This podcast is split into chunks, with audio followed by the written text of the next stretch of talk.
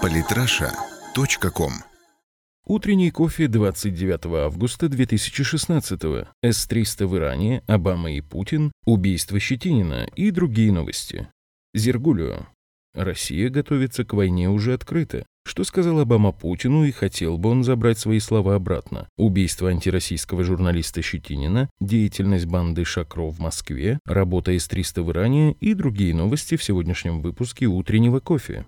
Хочешь мира, готовься к войне. В рамках внезапной проверки вооруженных сил России будет проверена готовность федеральных органов исполнительной власти к работе в условиях военного времени, говорится в сообщении Минобороны. Минкомсвязь, Минфин, Минпромторг и ЦБ проверят на готовность к работе в условиях военного времени. Страна встает на военные рельсы, действия США и Европы иллюзий на мирное решение геополитических проблем просто не оставляют. Россия, как видим, не уступает, хотя и находится в явном меньшинстве, но системные учения, перевооружение вооружение армии, разворачивание сети госпиталей, теперь вот отработка действий гражданских учреждений и министерств в условиях войны – все это явные признаки подготовки к отражению внешней агрессии. Да-да, именно к отражению агрессии, поскольку иное для нас немыслимо, историческая карма такая защищаться и спасать. Но что нам останется, если начнется блокада Калининграда или атака на Приднестровье? Тревожно? Безусловно. Но это не от нас зависит, и можно лишь радоваться, что мы успели уйти от развала 90-х. В прошлом состоянии и текущих условиях нас просто разорвали бы на части. Я бы сейчас пост писал из Уральской республики. Был бы топовым блогером карликового квазигосударства, уважаемым человеком.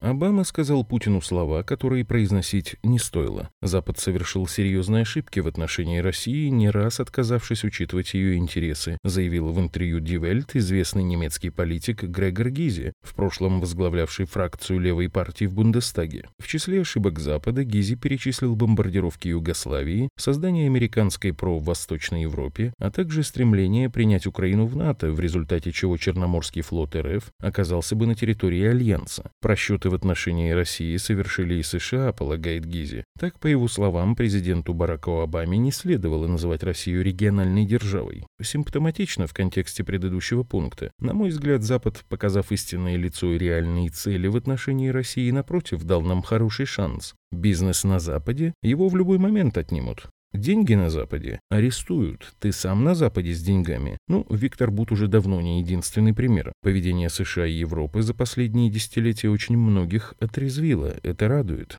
В Уфе несколько часов искали двухлетнего малыша. Как рассказала Марина, мама пропавшего ребенка, двойняшки, которым два года и девять месяцев, играли во дворе дома. Стоило маме на пять минут войти в дом, как одного из братишек и след простыл. В панике мать обижала весь двор, соседей, но никто малыша не видел. Тогда Марина решила позвонить в полицию и МЧС и самостоятельно прочесывать леса в округе. Но стоило маме вернуться домой, как из синей послышался плач. Мама рванула на голос. Оказалось, Шкет решил спрятаться и залез в синях под лавку и накрылся полотенцем но пока ждал, что его найдут, задремал. У самого такой же пупс в Крыму решил преподать ему урок, и когда он в очередной раз побежал по аллее и по магазинам, скрытно шел за ним. Думаю, оглянется, увидит, что один, напугается и убегать не будет. Ага, как же. Открывал двери, залезал в витрины, ящики, ни разу не оглянулся и недовольно заорал, когда мне это все надоело и взял его на руки. Берегите пупсов.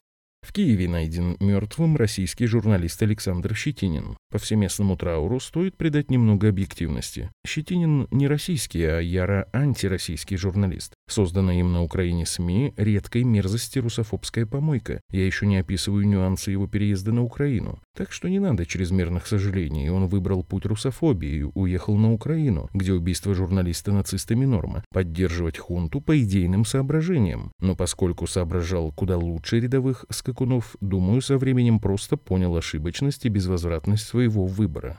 Звезда уральских пельменей украсит обложку второго издания книги о вере. Звезда команды КВН «Уральские пельмени» Юлия Михалкова появится на обложке второго издания книги о вере, которая готовится к выходу в рамках проекта «Батюшка онлайн», получившего благословение патриарха Кирилла. Интересно, она планирует использовать фотографии из давней фотосессии в информационном журнале «Максим». Хотя мне куда интереснее, правда ли, что патриарх Кирилл поздравил Порошенко с Днем независимости Украины? Эта новость проскочила на ряде сайтов, но мне они надежными не показались. Просто странно Украину поздравлять с Днем независимости, поскольку в их случае это независимость от развития, процветания, человечности и чести.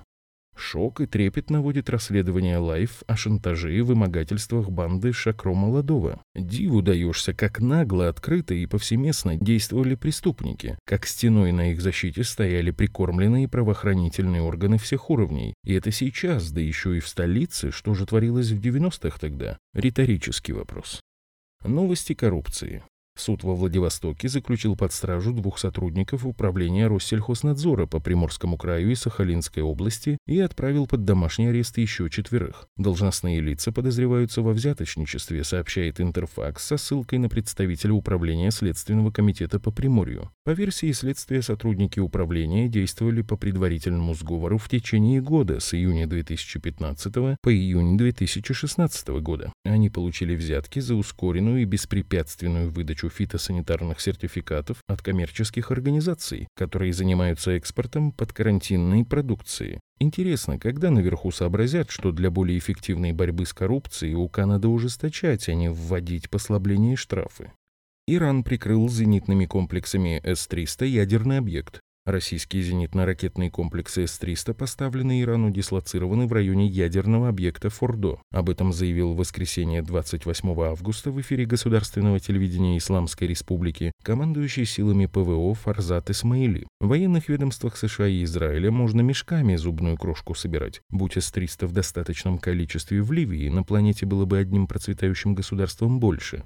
На сегодня, пожалуй, все. Москвичам напоминаю, что у них есть отличная возможность весело используя провести вечер 31 августа. По давней традиции прошу отметить этот материал лайком-репостом вот по этой ссылке, дабы с ним ознакомилось и прозрело как можно большее число людей. Наберем тысячу лайков-репостов, сделаем рубрику ежедневной.